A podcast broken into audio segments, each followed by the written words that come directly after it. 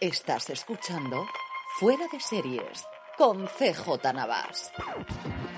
Desde el rancho de los Datton, en Montana, California, estás escuchando streaming de Fuera de Series, el programa que semana a semana te trae todas las noticias, comentarios y curiosidades del mundo de las series de televisión. Yo soy CJ Navas y para hacer repaso de lo mejor y también lo peor de la semana, que llega del 11 al 17 de febrero en el mundo de las series, me acompaña Laura Nieva, que antes que nada tiene una fe de rata muy importante que dar a nuestra querida y admirada audiencia. Sí, además una que me, pesa mucho en el corazón y por eso creo que deberíamos decirlo. Eh, además estoy buscando el, comentario, si es David Turban quien nos lo dijo, porque la semana pasada eh, una de las preguntas que nos hicieron en la sección que tenemos al final del programa, nos preguntaron que qué actores o actrices nos gustarían que protagonizase una serie y yo dije que Penélope Cruz y tú estuviste muy de acuerdo y ninguno de los dos, como nos ha señalado David, nos acordamos que estuvo en American Crime Story el asesinato de Gianni Versace haciéndolo perfectísimo. Y entonces, ¿verdad? A ver, yo entiendo que era un papel secundario y a lo mejor no podíamos estar refiriendo a que queremos que protagonice una serie con todas las de la ley. Pero aún así es una omisión bastante, bastante gorda, sobre todo porque yo me pasé meses repitiendo aquello de I will not allow that man that nobody to kill my brother twice. Entonces, creo que era importante decirlo. Sí, es cierto. Mea culpa, mea culpa, mea grandísima culpa, que yo tampoco, y yo creo que fundamentalmente la parte que decías tú, que como estamos pensando en actores principales de tenerlo, se nos ha habido totalmente una temporada absolutamente maravillosa. Mira que estuve eclipsada por el fenómeno que fue de premio la primera temporada, pero yo lo he estado defendiendo meses y meses como la mejor serie de la historia. Me parece un temporadón espectacular que, que, Ryan Murphy lo contaba en una entrevista que tuvo de la primera que dio después del acuerdo suyo de Netflix, de cómo le daba mucha rabia que no se haya visto porque él está orgullosísimo del trabajo que viene hecho en la segunda temporada y desde luego que tiene razones para hacerlo. Como también yo creo que tenemos razones nosotros para todo lo que hemos publicado, madre mía de mi alma, la cantidad de cosas y de críticas y de cosas y de artículos que hemos sacado durante esta semana en Fuera de Series y que podéis ver. La primera de ellas que tenemos, hablando precisamente de Netflix, es la crítica de A la caza de espíritus malignos. Eh, fue una serie que, bueno, como Alice in Wonderland tuvo ese pequeño fenómeno que de repente le gustó a mucha gente, pues dijimos, venga, otra serie asiática de Netflix, allá que vamos, mandamos de, enviado asiático a Antonio Rivera, pero en este caso, pues no le ha gustado tanto la serie porque eh, dice por un lado que, eso de A la caza de espíritus malignos, que es el título de la serie, que se queda un poco como detrás, que lo de cazar fantasmas no es tan importante y tan relevante en la serie, y que al final se queda, mm, tiene un poco más de valor la serie, pues porque toca eh, temas sociales como el bullying, como eh, la vida del instituto, etcétera pero que, al final no es eso lo que se supone que te tendría que contarte la serie. Entonces, no le ha dado demasiada buena nota. De Netflix a Amazon, y es que concluía la quinta y penúltima temporada de The Expanse, una de las series que ha estado en nuestro Power Rankings desde que se estrenó esta última temporada. Y Luis Aceituno, que es nuestro cheerleader de The Expanse habitual, desde el Rocinante de todo el resto de la trupe, eh, nos hacía la crítica de este final de temporada. Sí, él está empeñadísimo en que todo el mundo vea la serie y no me parece para nada mal.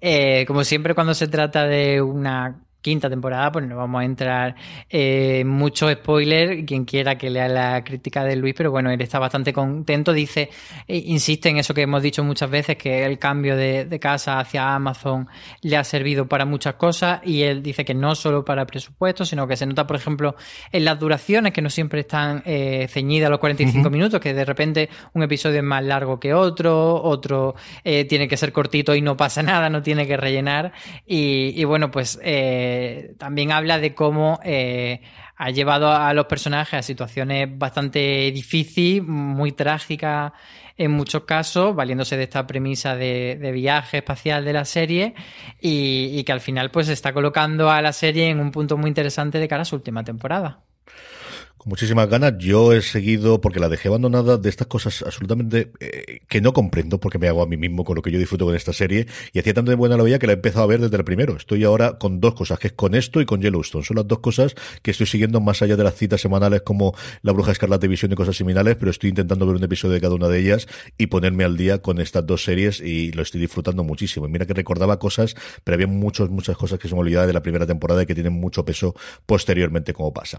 Antes hablábamos de series asiáticas, nos vamos a Sudamérica y es que Netflix estrenaba Ciudad Invisible y Juan Galonce nos tenía la crítica de la serie brasileña de Netflix. Pues tengo que contarte las palabras textuales de Juan Galonce de esta crítica me hace pedir un aumento de sueldo.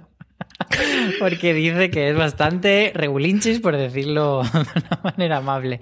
Ciudad Invisible, como tú dices, una nueva serie de Netflix hecha en Brasil, que, además está hecha por, un hombre que viene de, la animación, que es el responsable de películas como Ice Age, etcétera, y de repente ha dado el salto a, esta serie, que lo que nos cuenta eh, Juan Galonce es que intenta conjugar muchas cosas porque por un lado eh, parte como un poco de policíaco, pero por otro lado tiene eh, toda la parte sobrenatural que mezcla eh, criaturas del folclore brasileño, pero a la vez tiene un drama familiar, pero a la vez como que va metiendo muchas cosas. Según él, también abre muchísimas tramas, muchos personajes secundarios, pero luego no acaba de centrarse y encima que una temporada corta con episodios cortos, pues que se le queda ahí en nada y que para él, pues eso, ha sido un desperdicio de tiempo. Peores películas ha visto en serie B Juan Galonce, ya te digo yo, para estar quejándote de tantas cosas, ya te lo digo yo. Con intitular como Lo que vale de deudas es Mona Martínez y su moño, ¿quién iba a escribir esto si no Álvaro eh, me ha costado acabar el primer episodio de Deuda. sí, es una serie que se estrenó hace, si no me equivoco, tres semanas en A3 Player Premium y yo tenía ahí puesto en los deberes hacer esta crítica y, reconozco que la he ido dejando un poco porque eh, no me resulta especialmente atractivo y el problema para mí principal de Deuda es que es una serie... Mm, que está un poco anticuada, pero tampoco demasiado, pero sí que, eh, sobre todo respecto a Matadero, Señoras de Lampa y Nadrovia, que son series que van un poco en la misma línea, pues esto de, peleas entre las familias, los mafiosos, no sé qué, no sé cuánto, se me queda corta, se me queda, sobre todo con Señora de Lampa, se me queda cortísima. Y, y luego al final tiene un tipo de humor que yo creo que le pasa un poco como a la que se avecina, por ejemplo, que tú puedes entrar o no entrar, te puede gustar o tal, pero que, bueno, no tiene por qué ser malo que sea un tipo de humor más chabacano. Pero eso que no me ha convencido, salvo eh, Mona Martínez, que es, eh, para quien no la tenga ubicada, fue una de, de las carceleras de Vis a Vis y en Veneno hace de una de, de los miembros de la familia de Cristina y, y está increíble. Además, mm, para un papel súper chorra le da un montón de matices y está diva diva. ¿Y Carmen Maura cómo está de diva? Pues es que Carmen Maura me pasa un poco como con, la serie esta inefable de Netflix, que ya he olvidado el título, Alguien tiene que morir, que no me salía. Pues eh, está en ese punto de eh, la ves un poco en piloto automático. No está mal, porque al fin y al cabo es Carmen Maura, pero tampoco la ves brillante, la ves pues que se haya un poco mayor y que al final también le han dado un papel que es una abuela chillona y no me parece tan destacable como Mona.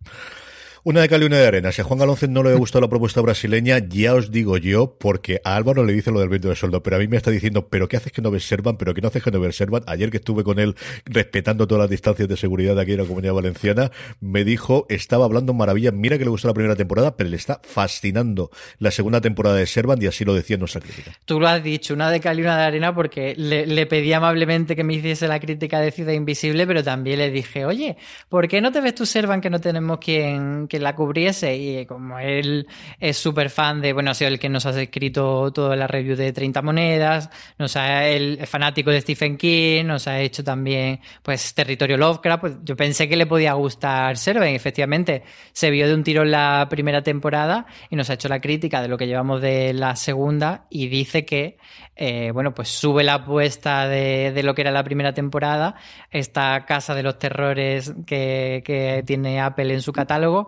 Y yo creo que hasta ahí podemos leer, porque en esta serie sí que nos metemos mucho en más spoiler, pero me quedo con que los, oyentes sepan que a Juan le ha gustado mucho. La primera le ha gustado más la segunda y que la recomienda encarecidamente. Mucho, muchísimo. Él hace la crítica con los tres primeros episodios de la segunda. El tercero me ha dicho que era fascinante. Así que ahí lo tengo porque yo vi la mitad del primer episodio me gustó. De verdad que era una cosa que lleva con muchísimas reticencias. Samalayan, al final las películas, yo creo que me gustan más que a la media, en general de las que he visto de él y no las he visto absolutamente todas, pero recuerdo que tengo de algunas de ellas me gustan mucho.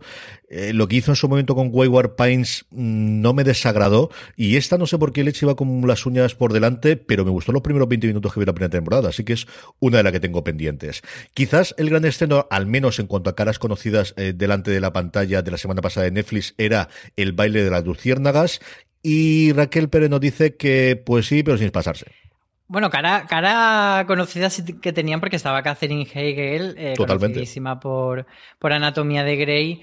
Eh, los periodistas y críticos de series siempre decimos que cuando Netflix estrena una serie entre semanas mm, suele ser eh, un, mal augurio y cuando no da screener también. A veces nos equivocamos porque aquel Amor y Anarquía, por ejemplo, que tanto alabamos nosotros aquí en este podcast, pues sí que se estrenó también entre semanas. Pero en este caso sí que estábamos en lo cierto y, y bueno, al final lo que nos cuenta Raquel es que por mucho que haya esa buena intención de demostrar algo que no es tan típico, que es dos mujeres que no están enfrentadas en pantalla, sino que están siendo amigas y, forjando una amistad eh, duradera y, siempre apoyándose, bueno, pues que eso es interesante, pero que luego el resto de cómo la serie lo presenta y lo trata, que no, no está bien, bien hilado. A mí me gusta Hegel, me atraía mucho más por Schalke, a la que yo recuerdo en sus tiempos de Rosanne y luego volvió ahora con el remake. En cómo decidió esta Margaret Kedere, yo creo que tuvo un arco muy chulo y sobre todo yo creo que la gente la recordaba por Scraps, que era quizás el gran papel que ha tenido protagonista durante tantas, tantas temporadas. Pero no penséis que esto es lo único, tenemos un montón de cosas más, lo que pasa es que tampoco nos vas a tirar dos horas comentando, pero tenemos muchas cosas, empezando por la animación de Antonio, que esta semana no tenemos una, sino dos. Una de Digimon y otra, como no, de los Simpson, y hablando sobre series de la tele y luego de sexo, porque también hay que hablar de sexo habitualmente y me encantó el artículo de Aloña de los Bridgerton comparando con Outlander de ¿habéis visto a esto? De verdad que no es nada comparado con Outlander. Sí, pues empezamos por ahí, Aloña eh, viendo lo que hablaba tanto la gente de oh, el sexo de, de Bridgerton es muy sorprendente y tal, bueno, pues hacía un análisis bastante interesante de vale, no solo importa que follen en pantalla, sino eh, eh, qué nos dice de la relación de, ellos dos eh, esas escenas de sexo. Entonces eh, ya habla de que la relación de Outlander es mucho más sana que la que tienen el duque de Hastings y, Daphne en Bridgerton. Entonces es bastante interesante este análisis. Y luego eh, Antonio nos habla de, Digimon. El, artículo se llama ¿Por qué seguimos cuerdos los niños que crecimos con Digimon? me parece muy divertido como planteamiento. Y, lo que viene a decir es que bueno que la serie de Pokémon era al final esa, esas correrías de Ash Ketchum que eran como siempre muy felices y aquí los de Digimon estaban ahí sobreviviendo como podían en un mundo totalmente hostil y, y, totalmente canutas. Sí, señor. Seis momentos de los Simpsons los tiene también y luego estamos haciendo ya no solamente Universo Marvel en podcast, sino que prácticamente todas las semanas publicamos uno, dos, tres artículos en función de lo que nos da la Bruja Escarlata y Visión, que está haciendo pues el fenómeno que yo creo que Marvel quería que fuese esta serie con esa escena primeros de año, Álvaro. Sí, desde luego, y además luego ya veremos en los Power Ranking si está bien posicionada o no, pero desde luego es una serie que se está viendo mucho y entonces nosotros hicimos por un lado eh, las preguntas, hizo Raquel, la pregunta que nos deja este quinto episodio que ha agitado mucho las cosas, hasta ahí se puede leer. Y luego también en redes sociales había salido una corriente eh, un poco eh, chorra, pero que luego eh, son las típicas cosas que pueden llegar a tener un poco de, cohesión o de sustancia y, hacerse reales, que era proponer que hiciesen un spin-off del personaje Jimmy Woo, que es uno de los hombrecillos que están ahí investigando todo lo que pasa en eh, en este mundo de Bruja Escarlata y Visión. Y entonces un, señor que se llama Stephen Ford, que es guionista, pero que sobre todo es conocido por ser actor de, de Wolf, pues lanzó como ese tuit de broma, de podrían hacer esto y que fuese una serie tipo Expediente X con él recogiendo casos. Entonces, eh, al final eso eh, tuvo tanta repercusión que él llegó a decir que estaba escribiendo el, proyecto, el pitch para presentarse a Marvel. Luego Marvel pues no ha dicho nada, por supuesto, y a todo esto, bueno, aprovechamos esa, esa coyuntura para que, que María Arias nos contase si realmente le parecía buena idea o no, y entonces ya lo que decía era, vale, sí, Jimmy Woo muy bien, pero que esté con la doctora Darcy Lewis. Eh, Sí, yo creo que, que Randall Park lo hacía muy bien en Ant-Man y yo creo que es de las partes más divertidas y que yo mejor recuerdo de, de las películas del hombre hormiga, pero aquí han logrado hacer ese también con un personaje tremendamente secundario como Darcy, que, la pobre tuvo la desgracia de caer en quizás de las peores películas de Thor, de general de todo Marvel, como fue eh, Thor en su momento, ¿no? Y, han hecho en apenas dos episodios, y al final en pantalla pueden haber estado 15 minutos, 10 minutos, como mucho los dos, un dueto, como dice Maríajo, muy a expediente X, que era como decía ese, ese, ese tweet, de verdad que sí, lo vio clarísimamente, y como decía aquí, el que no corre, vuela. Para que estés al día de todas las noticias, de todos los artículos y de todas las críticas que sacamos, como siempre, nos podéis seguir en redes sociales fuera de series, pero para que nos notifiquemos y lo tengáis, uniros a nuestro canal de Telegram. Telegram.me barra noticias FDS y ahí Luis Aceituno, cada vez que publiquemos cualquier cosa dentro de fuera de series.com, nuestros podcasts, nuestras críticas, nuestros artículos, los notificamos automáticamente o al final cuando llegáis al final del día las podéis ver todas. Pues mira, esta me apetece o esta de qué va o esto es lo que hay y la podéis tener todas ordenaditas dentro de nuestro canal de Telegram. Vamos ya con la agenda de la semana, con todos los estrenos. Mm, vamos con Maricho Lazabal.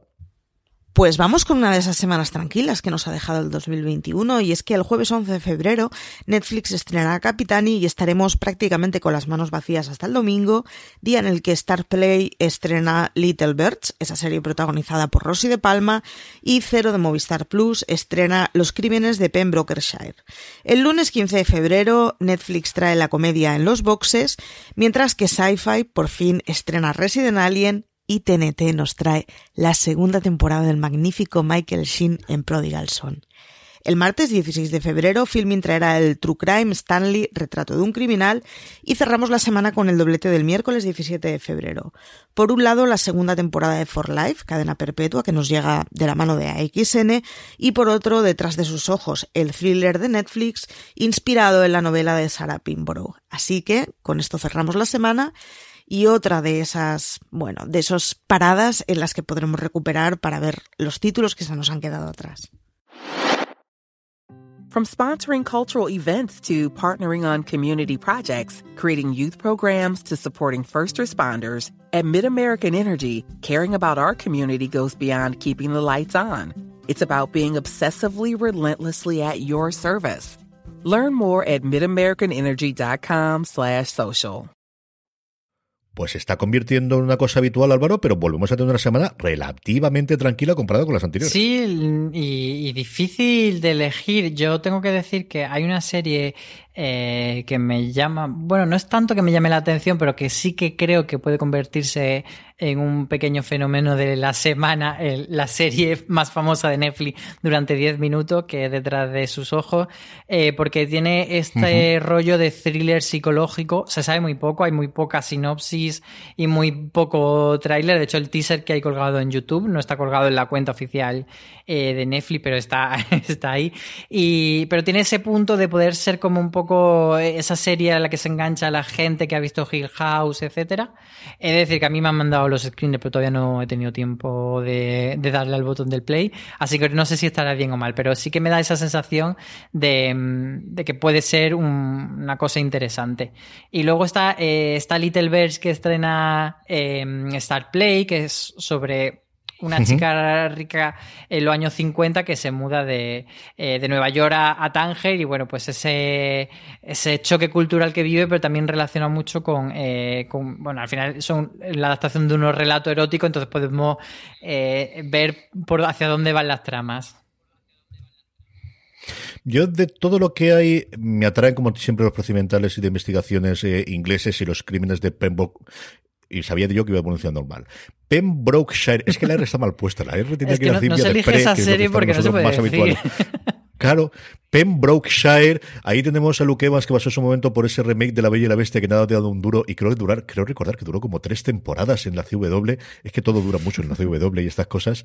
Y al final tiene esta parte de inglesa que a mí me atrae. Y luego aquí Maricho me ha convencido porque además lleva con la matraca mucho tiempo, la tengo también en casa porque a mi mujer le encanta la serie, Prodigal Son, la primera temporada concluyó mmm, muy muy bien, tenemos grandes elementos de casting en la segunda temporada, se estrena en TNT y quizás es de las que tengo de estos procedimentales que he hecho de falta de tener en mi dieta televisiva en los últimos tiempos, que los tengo con comedias, pero no tanto con la con los procedimentales, posiblemente me enganche porque al final eh, la, gente que tenemos eh, del elenco es sencillamente apabullante. Así que yo creo que de esas dos le echaré un tiento a la de cero y sobre todo a Prodigal Son a ver si me engancho en esta segunda temporada.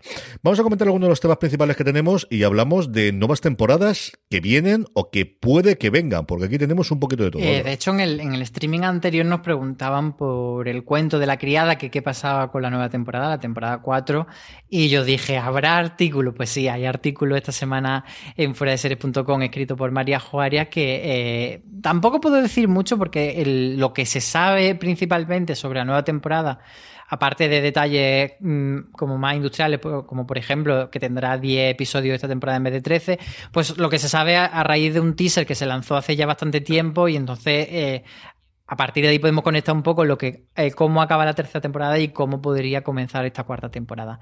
Más allá de eso, se sabe que hay algunos actores, por ejemplo, que nos siguen.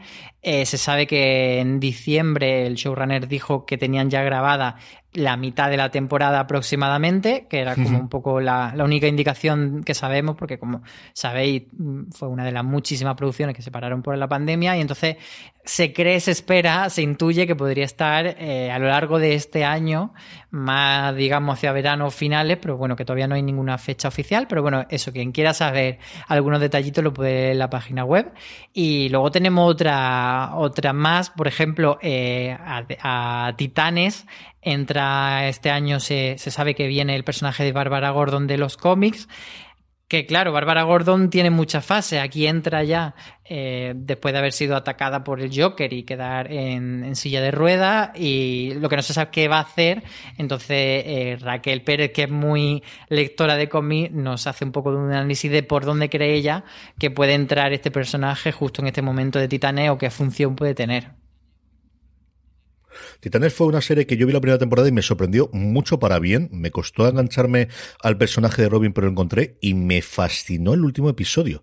De verdad que no me esperaba para nada cómo terminaba la primera temporada y luego al final con las cosas de distribución y conforme llegó aquí a España la fui dejando, luego la metieron dentro de Netflix y es una que, que tengo ganas de retomar o de tener una razón igual esta de Barbara Gordon es una razón para, para retomarla. También tenemos alguna cosita sobre la segunda temporada de The Witcher y sobre todo si va a haber o no segunda temporada de 30 monedas que la afición la pide, Álvaro. Que la, afición, lo pide. y Juan Galón se la pide también, mucha más gente la pide. Entonces, el artículo es para aclarar en qué punto exactamente está 30 eh, monedas. Yo sé de muy buena tinta y está corroborado que HBO España sí que le ha pedido a, Alex eh, de la Iglesia y a su compañero guionista que hagan la segunda temporada. Pero esto qué quiere decir? ¿Que se va a hacer? ¿Que está renovada? No. Le han pedido que hagan los guiones. Y entonces, una vez que hagan los guiones, mm, tienen que decidir si la hacen o no. Que por un lado podrías pensar, bueno, pero es que no te gastas el dinero en que estos dos señores, que cobrarán bastante, hagan los guiones, si no se la va a pedir la, la temporada. Pero es verdad que también luego hay dos condicionantes bastante importantes. Uno de ellos es que, 30 monedas no es una serie barata, incluso hay rumores de que se han gastado bastante más de lo que estaba estipulado en el presupuesto, y por otro lado que, HBO España va a pasar a ser HBO Max, y por tanto no sabemos hasta qué punto eh, pues eso va a cambiar un poco la forma en la que HBO España tiene que hacer series. Dos cosas sobre eso. Primero, nótese la habilidad con la que Álvaro Nieva ha evitado decir Jorge Guerrica Echeverría, que yo no sabré decir Pembre Sorsay, pero este no sé por qué es lo tengo grabado en la cabeza. Cada, es una cosa. Cada vez que escribo un artículo de Trina Morado tengo que googlear. O sea, ya me aprendí Matthew McConaughey, pero este me resulta imposible. Y la segunda, la derivada que comentaba a lo de HBO Max, de verdad que la apuesta que ha hecho HBO Max por 30 monedas en Estados Unidos es nivel seria, ¿eh? nivel de como sus grandes proyectos. No es una cosa que ha metido de fondo de catálogo, lo están estrenando semana a semana en Estados Unidos, no los pusieron todos de golpe. Eh, yo que recibo alguna de las newsletters que hacen prácticamente toda la semana, la que ponen en cabecera es 30 eh, monedas y se empieza empezando a ir ciento run run entre la crítica americana, que es cierto que ahora está liada con los premios y cosas similares, pero está creando su hueco y yo veo los números que le hacen. Entonces, mm, es que no sé si los tiros van por ahí de esta puede ser una de las grandes apuestas de lo que quiere realmente hacer AT&T con HBO Max, que es que sea su Netflix. E igual que hablábamos antes de las series brasileñas o de las series eh, eh, orientales, que esta sea una de las mm, eh, puntas de lanza en la que diga, igual que Netflix, también tenemos series internacionales y que mejor que una serie de terror, que le funciona normalmente muy bien, y además una serie de terror español con la moda o con el, el, marchamo que tienen las series españolas a día de hoy, especialmente en Estados Unidos. Sí, claro, pero claro, tampoco sabemos si HBO España, que hasta ahora ha estado haciendo series muy, digamos, HBO, el canal americano, en esa línea, de repente ahora eh, le va a llegar desde arriba la instrucción de hacer series más HBO Max, en el sentido de, pues eso, que en España nos hagan algo más élite, más la casa de papel, que sea más internacional y menos ese punto de prestigio. Entonces, eso yo creo que es algo que en los próximos meses se va a ir viendo y, no sé cómo, cómo pasará. A ver, a ver, es cierto que quizás de alguna forma explicaría este parón que todos hemos notado después del estreno de Patria y el estreno de 30 monedas, porque al final mm, tenemos prácticamente nada en cartera. Tenemos lo de lo de Abril Zamora y yo no creo recordar que haya ni confirmado ni rumoreado nada más, solo está esa serie. Y, ya está. Y, hombre, se entiende que sí que hay proyectos en desarrollo y alguno, por lo mejor, está cerca de que anuncien que van a empezar a rodar, pero que se sepa solamente ese.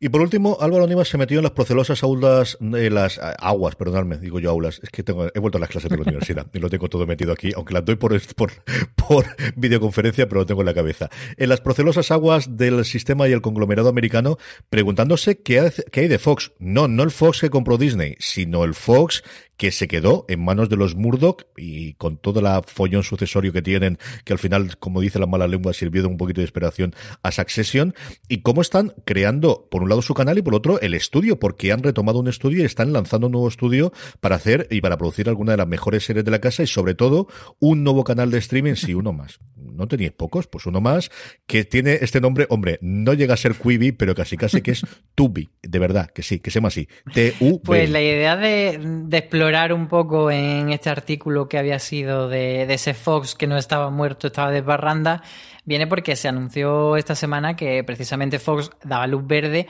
a una nueva comedia animada de Dan Harmon, que es como sabrán los seriéfilos, el creador de Community, co-creador de Ricky Morty. En este caso iba a ser una comedia ambientada en la antigua Grecia y que va a estar producida por una compañía que se llama Bento Box Entertainment que pertenece a este Fox Corporation. Entonces de ahí, pues me apeteció que era un buen momento para explicar eh, qué, es Fox Corporation, porque yo creo que cuando a raíz de, la compra de, Disney, como siempre, pues se, tiende a mm. hablar como en términos bastante generales, pues fue como Disney ha comprado Fox, pues Fox ha desaparecido. No exactamente, porque fuera de, de esa compra quedaron partes que o bien Disney no podía adquirir por por temas de, competencia o bien por temas de que no le interesara. Eh, fuera se quedaron Fox News, Fox Sport, que aquí pues mm, a lo mejor no los conocemos tanto, pero claro, un canal de deporte y un canal de noticias, especialmente uno que está como más vinculado a la parte de la derecha, un poco más al sector trampiano, pues eh, allí tienen bastante peso. Y, y, luego lo otro que no pudieron tener, mm, digamos, más importante es el canal en abierto Fox, donde nosotros pues hemos visto eh, bueno, no lo hemos visto porque estamos aquí en España, pero sabemos pues que han emitido series como Fringe, como Bonds, etcétera. Pues ese canal sigue en emisión y no lo podía adquirir Disney porque eh, eh, por competencia solo puede tener cada conglomerado una cadena en abierto. Ellos ya tenían ABC, así que entonces se quedaba fuera este Fox y entonces con, con esas piezas y este estudio nuevo que están haciendo, pues ahora se llama Fox Corporation, la empresa de los Murdoch y, y como decías tú, pues tienen una nueva plataforma de, mm, de vídeo bajo demanda que se llama Tubi, pero que no va a ser un Netflix, un Paramount Plus, un Amazon, sino que va a ir más por la línea de Peacock para, para ser una plataforma eh, que, gana dinero por los anuncios y no por las suscripciones. Sí, esa es la idea fundamental que tienen, es, igual que Pico, como decía Álvaro, son las dos que den esa oportunidad de verla gratuitamente eh, con anuncios. Fox Sports eh, una apuesta muy, muy fuerte antes de venderlo a Disney, de comprar un montón de derechos, sobre todo de partidos de, de equipos de béisbol, que al final béisbol a día de hoy en Estados Unidos es fundamentalmente un deporte regional, en el cual si tú estás en Los Ángeles o estás en Nueva York, ves partidos distintos, ves a los Dodgers en Los Ángeles o ves a los Yankees, y eso normalmente siempre es propiedad de una cadena local, de la, no solamente no exactamente del Estado, normalmente es una cadena regional que puede ser un poquito más grande del Estado, en muchos casos participada por el propio equipo. O sea, por ejemplo, la que emite los Yankees es Yes Network, que el 40% lo tienen los Yankees. Y de esos compraron un montón de derechos en su momento Fox Sports.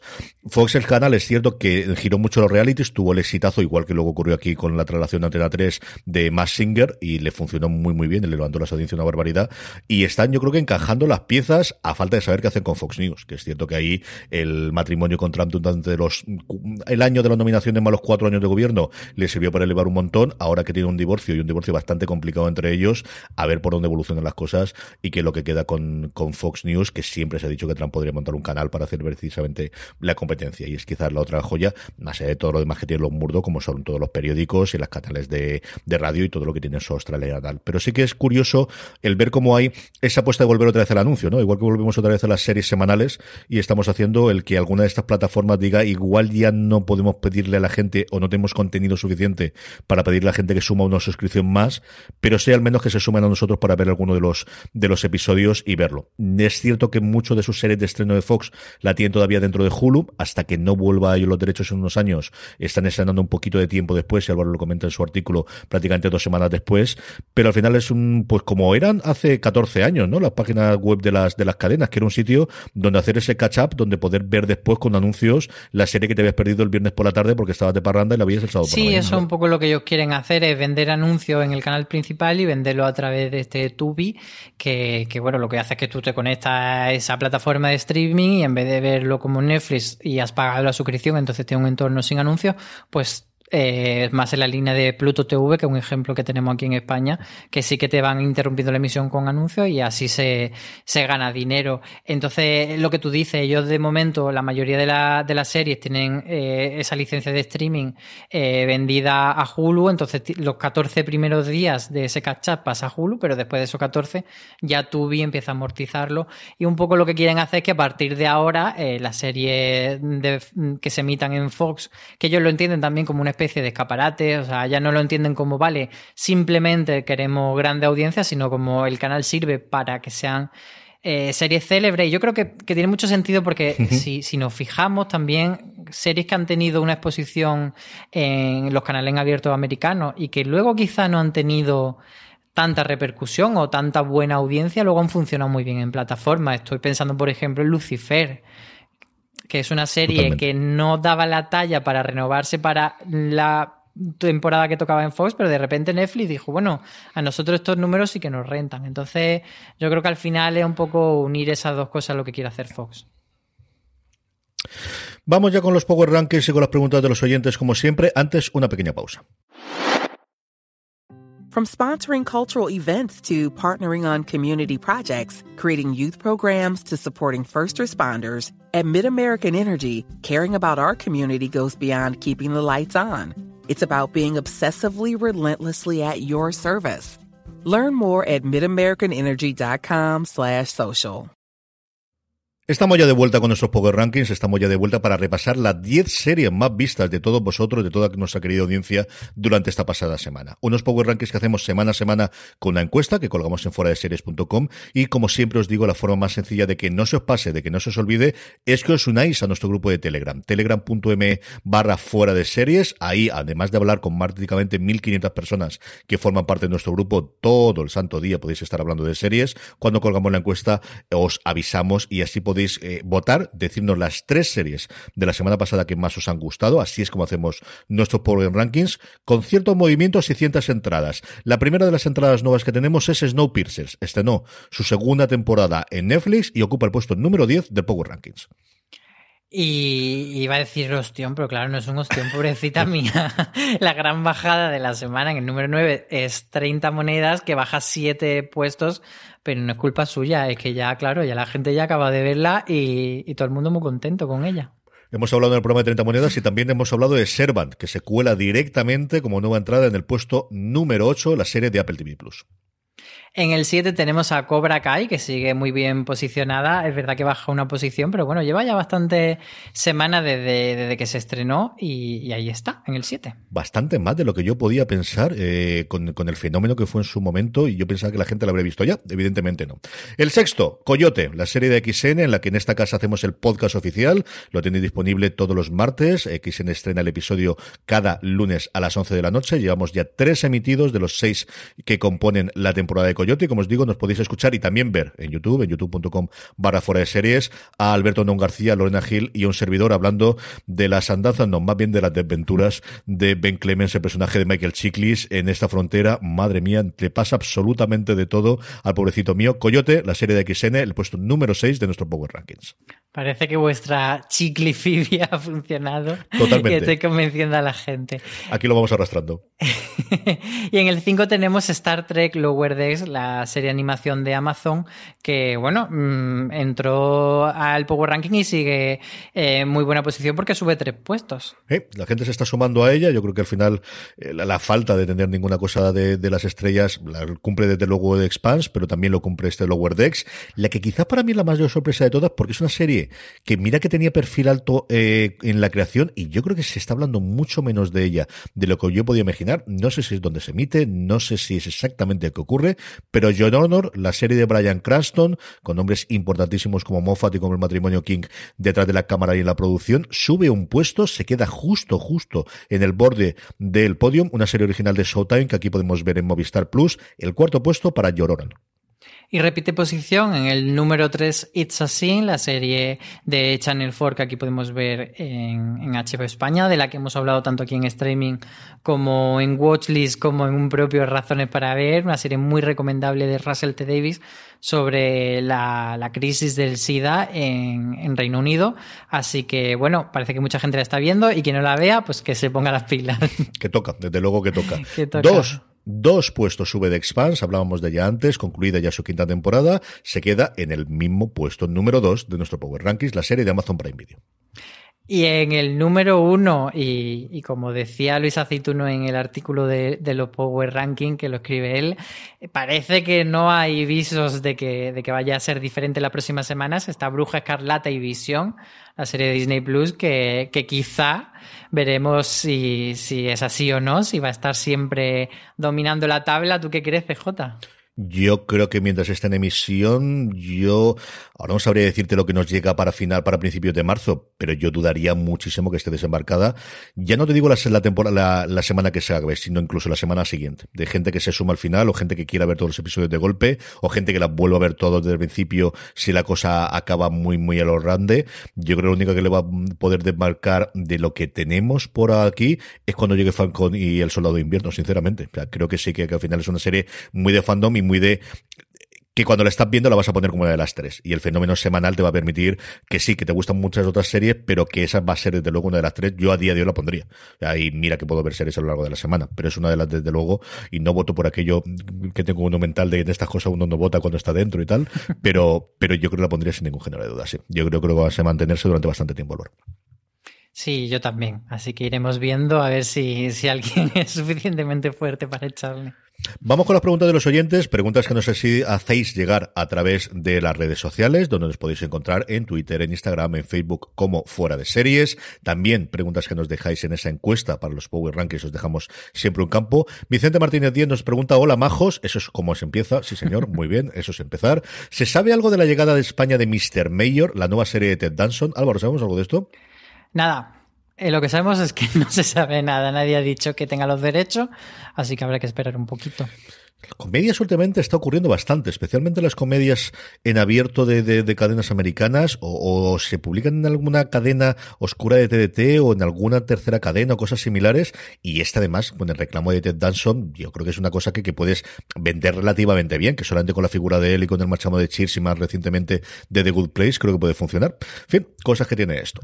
A mí me da la sensación que en general con la con la serie de, de la televisión abierta americana, las cadenas de aquí en España como que se están esperando un poco a ver, a ver si las cancelan para, para no comprar sí esa típica ser, serie que le queda así en, en 3-4 episodios.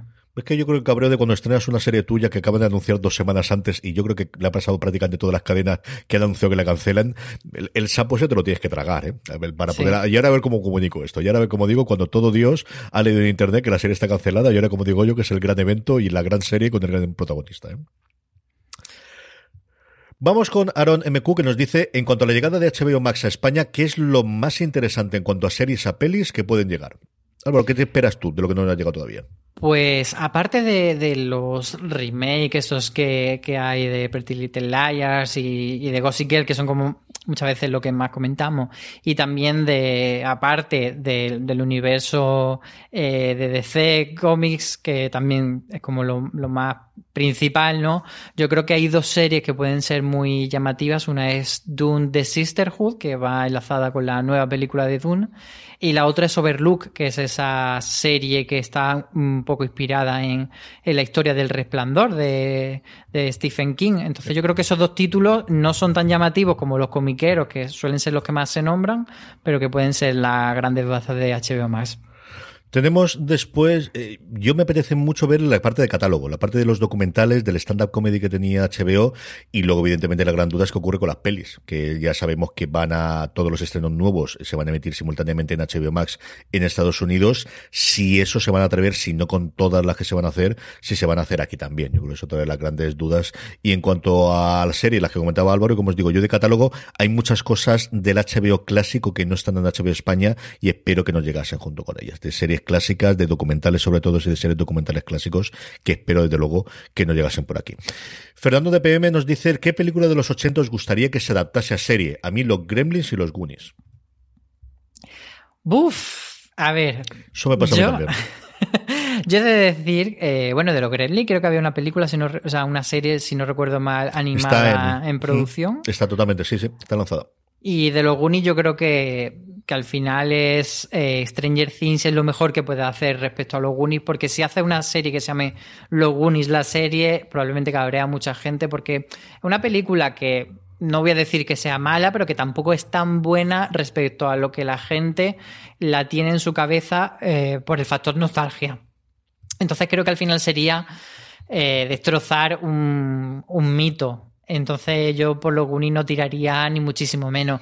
A mí que me vengan por películas del 80 diría Laberinto, porque creo que Laberinto sí que tiene un universo para hacer algo pues tipo lo que se quiso hacer con Cristal Oscuro. Mm, un- construir una serie que tenga mucho pues eso, world building, mucho de desarrollar ese universo que en una película te queda corto.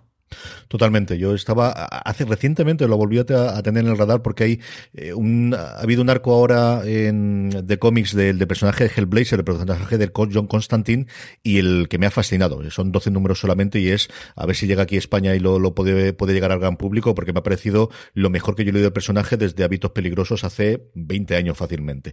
Y el creador, el guionista del- de los cómics, había hecho dos series alrededor del laberinto y dije, mira, qué cosa más curiosa, a ver si me pongo a leerlas y ver lo que hay. Yo tengo dos cosas muy raras. Una es Érase una vez en América, que es una película tremendamente larga, prácticamente para verlo en varias sentadas, y yo creo que la ambientación podría dar para una serie, para tener una serie mm, curiosa, interesante, aunque ya hemos visto grandes de estos, y luego Akira. Akira es una serie que es una película que fue en el 88, que yo siempre he pensado que se podría desarrollar muchísimo mejor como un anime que como una película como tal. Eh, yo con Akira siempre me pasa lo mismo, la he visto como cuatro veces y es la película de, venga, la sigo, sí, lo estoy entendiendo, lo estoy entendiendo, lo estoy entendiendo. No, ya me he perdido. Y me ha pasado las cuatro veces que la he visto, absolutamente siempre.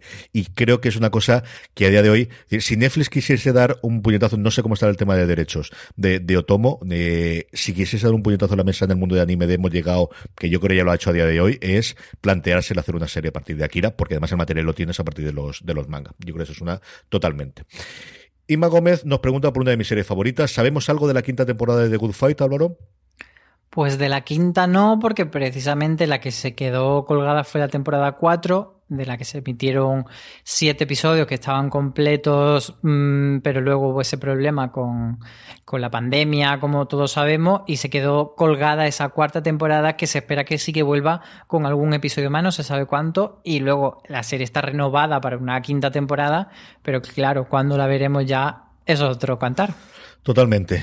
Sí que, por cierto, que alguno de los personajes, el personaje de Christine Baranski, salió en la Super Bowl, aprovechó la CBS para lanzar el, el, renaming y el rebranding que va a tener de lo que hasta ahora era su plataforma de streaming llamada CBS All Access. Ahora, como sabemos, se va a llamar Paramount Plus y es lo que nos llegará aquí en España cuando hagan la expansión internacional. Utilizaron varios de los anuncios que tenían eh, asignados, porque era CBS la que emitía, para la, la, Super Bowl, para promocionar este Paramount Plus y de entre los distintos personajes utilizaron cosas de deporte, utilizaron cosas de golf, salió por ahí de Bryson de Chambó, salió eh, el Capitán Picard, salía por ahí en medio y salió Christine Baranski, así que era una de las series que estaban colocando, mmm, que al final ellos sacaban pecho de tenerla delante, de tenerla dentro de su plataforma. Así que, bueno, pues sabemos que, están en ello. Maribel Crespo nos mandaba simplemente un mensaje que era el final de 30 monedas, que no sé si queremos comentarlo o que le había gustado y le faltaba signos de admiración. De todas formas, tenemos, tenéis, como os decía antes Álvaro, todas las críticas de Juan Galonce, que mejor que él no va a explicar nadie cómo ha funcionado 30 monedas en esta primera temporada, Álvaro. Sí, tenemos las críticas de Juan Galonce de todo el episodio y luego esa entrevista doble que hizo María Ju, que por un lado eh, analizó con, con Jorge el apellido lo dice Echeverría. Con, efectivamente, con Jorge, eh, pues analizaba el final y luego otro en el que analizaba la referencia tan cacareada de la serie y que ya hemos comentado también aquí. Entonces, ante esta pregunta, no pregunta del final de 30 monedas, nos remitimos a todo eso. JF Marco Arcos nos decía si estaba renovada de Spans por la sexta temporada. Sí, sexta y última temporada, como os decía antes cuando hablamos de ellas. Más que series nos pregunta, ¿creéis que Disney Plus aprovechará Star, su nuevo canal que debutará a finales de este febrero, para traer ficciones inéditas en España como Scream Queens? Pues yo creo que sí que debería. Desde luego, Screen, Screen Queens es un muy buen ejemplo, además, porque una serie que, fue bastante potente, verdad que no hizo una audiencia brutales, pero sí que tenía como un perfil alto y nunca llegó a España. Y luego también creo que deberían retomar series que sí que llegaron aquí a España, pero que luego han desaparecido por completo de catálogo. Y a mí me viene siempre a la mente, que además es la serie que nos viene a todo a la cabeza cuando dicen, ¿qué serie te gustaría que hiciesen un revival? Y automáticamente dices, Criando Malvas. Entonces yo creo que Criando Malvas, que la trajo Canal Plus y luego ha desaparecido y no está en, en plataforma, pues también sería un, buen ejemplo de esas series que no suele estar en catálogo. Totalmente. Y la última que tenemos para hoy, eh, Álvaro Nieva, te preguntan directamente a ti, a tú el 7. ¿Crees que Sex and the City incorpore algo de feminismo o alguna referencia al Me Too cuando tengamos esta continuación que ya tenemos confirmada? Esa continuación que se llama And Just Like That, que hay que leerlo con ese nombre de, con esa vocecilla que ponía Sara Jessica. Pues sí, yo creo que eh, eh, por supuesto que el Me Too va a ser algo que, que traten de una manera u otra porque eh, siempre Sexo en Nueva York, aunque parezca esa serie frívola y esa serie sobre echarse novio, ha tratado muchos temas bastante controvertidos o profundos y yo creo que desde luego tiene que ser, ha sido siempre una serie feminista y tendrá que ser una serie eh, que sea muy del siglo XXI. O sea, yo creo que eso es el, gran hándicap que tiene ahora eh, And Just Like That. Es decir, vale, Sexo en Nueva York pasó hace 20 años y esto es Sexo en Nueva York si se hiciera hoy. O sea, porque la estamos haciendo hoy. Y, y claro, tiene que tocar todo eso. Yo creo que, sí, que el Me Too y pues eso, el, el acoso en general que sufren las mujeres y muchos otros temas. Y yo creo que también tienen que incorporar, que además es una de las cosas que dijo Kim Catral cuando dijo no quiero participar, ella dijo, bueno, es que a lo mejor eh, toca que, que, yo no esté, pero haya un personaje que sea pues negro o, o, asiático o latino. Entonces yo creo que también esa diversidad también es un tema a introducir aquí. Totalmente. Yo creo que a mí no me extrañaría en nada que tuviésemos una corporación, como decías tú, para darle esa, esa disparidad o esa diferencia que, se pide a día de hoy en, Hollywood. Hasta que ha llegado streaming, tenéis mucho más contenido en formato podcast en nuestra cadena, en iVoox, en Apple Podcast, en Spotify, una cadena que esta semana debutábamos el martes. Tenemos el nuevo magazine que vamos a tener todas las semanas, de la de la mano de Lorena Gil y Marichu Lazabal, Placeres culpables, o como me hacen decirlo a mí, placeres culpables. Porque, eh, porque es que eh, debo decir antes de que me despidas que me parece maravillosa esa intro que le has hecho con ese, ese tonito erótico. Mm, mm, tenía aquí la jefa con el látigo y hasta que no sonó como tenía que sonar. a las once y media de la noche que estaba grabándola, que me daba todo el tono para hacerlo estas cosas. En fin, placeres culpables, Marichu Lazabal y Lorena Gil harán el repaso de noticias, más o menos camperras y sobre todo de esas series que quizás no hablamos tantos, aunque las seguimos viendo. Mucho procedimental, mucha serie de comedia y muchísimo placer culpable esta semana dedicado el bloque central de la serie de la semana a los Bridgerton, como no, después del fenómeno que ha sido. Como os digo, todos los martes en el canal de Fuera de Serie, pero tenemos mucho más. Tenemos Coyote, el podcast oficial, como decíamos, Luis Melia, que lo podréis escuchar escuchar también en directo todos los jueves a partir de las 6 de la tarde el análisis de nuevo episodio y todos los fines de semana Universo Marvel repasando ese nuevo episodio de eh, Bruja Escarlata de Visión. Muchísimo más contenido en fueradeseries.com. Don Álvaro Nieva, hasta la semana que viene. Hasta el jueves que viene. Y a vosotros, gracias por escucharnos, gracias por estar ahí, gracias por vernos. Recordad, tened muchísimo cuidado ahí fuera.